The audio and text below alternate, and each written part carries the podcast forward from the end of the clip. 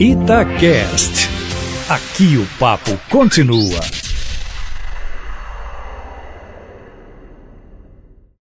Ao reabrir amanhã a discussão para possível decisão nesta mesma quarta-feira sobre se o delator deve falar antes ou depois do delatado, o Supremo Tribunal Federal poderá estar fazendo o seu próprio julgamento e num momento de extrema fragilidade para todas as instituições da República, salvo, por razões óbvias, o Executivo. A sessão do Supremo, a rigor, sobre uma questão que já está vencida, a despeito de uma ou outra vírgula fora de lugar, ocorre no momento em que o sistema judiciário brasileiro enfrenta o seu maior desafio. Já não é de hoje que a justiça vem sofrendo com embates internos nos seus mais diversos níveis, da primeira à última instância, ainda mais agora com a revelação, de todo modo surpreendente, do ex-procurador-geral da República, Rodrigo Janot, que quis matar o ministro Gilmar Mendes depois cometer o suicídio, não o fazendo porque uma força superior o impediu. Ora, como se fosse alguma fosse capaz de segurar o dedo de alguém, senão a sua própria consciência. O livro de Janot, que já circula pela internet,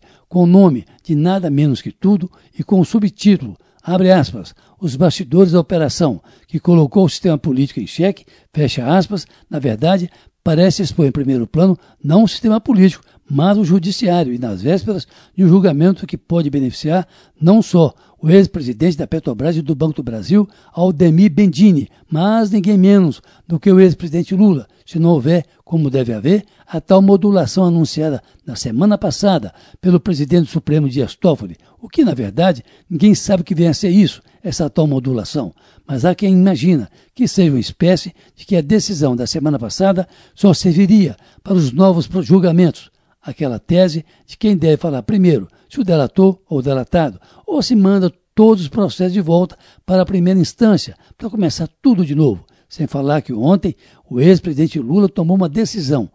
Não trocará, abre aspas, a liberdade dele pela sua dignidade, fecha aspas. E por aí se vê em que rascada está não só o Supremo Tribunal Federal, mas o próprio Judiciário brasileiro, ainda mais depois da derrota da lei sobre o abuso da autoridade, que está promovendo uma certa revolta nos juízes de primeira instância, que já ameaçam soltar presos, quando não soltar ainda, com medo, claro, de represália dos tribunais, o que mostra como o sistema começa a ficar de pernas para o ar. Não bastassem situações assim. Ontem, o subprocurador-geral da República, Moacir Guimarães Moraes Filho, pediu ao Conselho Nacional do Ministério Público que mande apreender o livro do ex-procurador Rodrigo Janot, por ver nele um incentivo à violência, um ato nocivo à sociedade e às instituições, e um desejo que vai além da mera cogitação do assassinato, que felizmente não houve. Penso que desde 1999, quando então o senador Antônio Carlos Magalhães, da Bahia,